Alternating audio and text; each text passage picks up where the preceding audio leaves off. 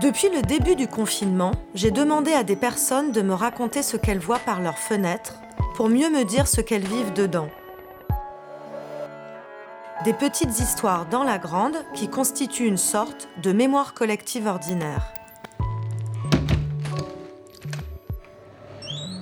Je m'appelle Louis Barthélémy et je suis confiné à Siwa, une oasis de l'ouest égyptien près de la frontière libyenne dans le Sahara. Voilà maintenant plus de sept semaines. J'ai fui l'ambiance euh, étouffante et complètement kafkaïenne du Caire où je me trouvais alors quand les mesures de restriction et les euh, fermetures des frontières ont commencé à être annoncées par les pays l'un après l'autre. J'ai préféré l'exil loin des villes, à 12 heures de la capitale par la route, ici à Siwa.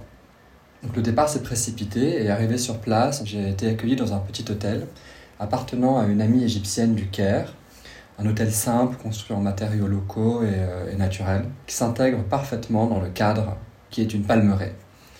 Donc ce lieu en fait invite à la contemplation et à la méditation.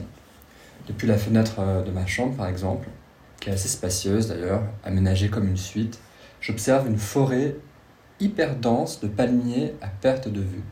Et bien que des mesures de confinement sont appliquées en Égypte, les habitants de Siwa, qui sont des berbères du désert, se moquent un peu des ordres euh, envoyés du Caire, et la vie bat son plein comme si la, menace du virus ne les concernait pas. Les agriculteurs sont au champ ou dans la palmeraie à cueillir les dattes et les olives. Et moi, je me promène en quête de volupté, de nouvelles rencontres. Donc il n'y a pas de confinement. Avant de découvrir Siwa, si vous voulez, j'associais le nom de l'oasis à Alexandre le Grand, qui s'est rendu il y a plus de 2000 ans et il s'est recueilli au temple d'Amon. Et la légende dit qu'il fut épris par, euh, par Siwa et il a été enchanté par la volupté et le jeu des garçons de Siwa qui se livrent avec beaucoup de légèreté et de facilité au plaisir homosexuel, et cela depuis la nuit des temps.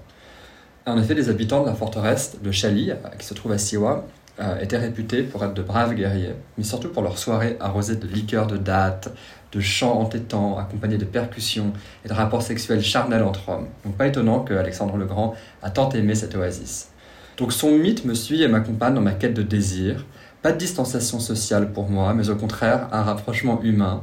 Et très vite, je saisis les codes et je me retrouve derrière une Honda, dans une grotte troglodyte, ou caché dans la palmeraie à forniquer avec mes conquêtes locales. Et tout cela dans le jeu de la séduction et de l'interdit.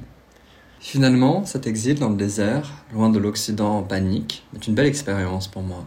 Non seulement d'introspection, naturellement, vu la distance, mais aussi une nouvelle appréciation de l'altérité et d'une vie plus simple, où la nature scande les journées et où les rapports ont maintenu un jeu, une spontanéité, une sorte d'enfance, je dirais, dans le partage, et y compris dans le plaisir des corps.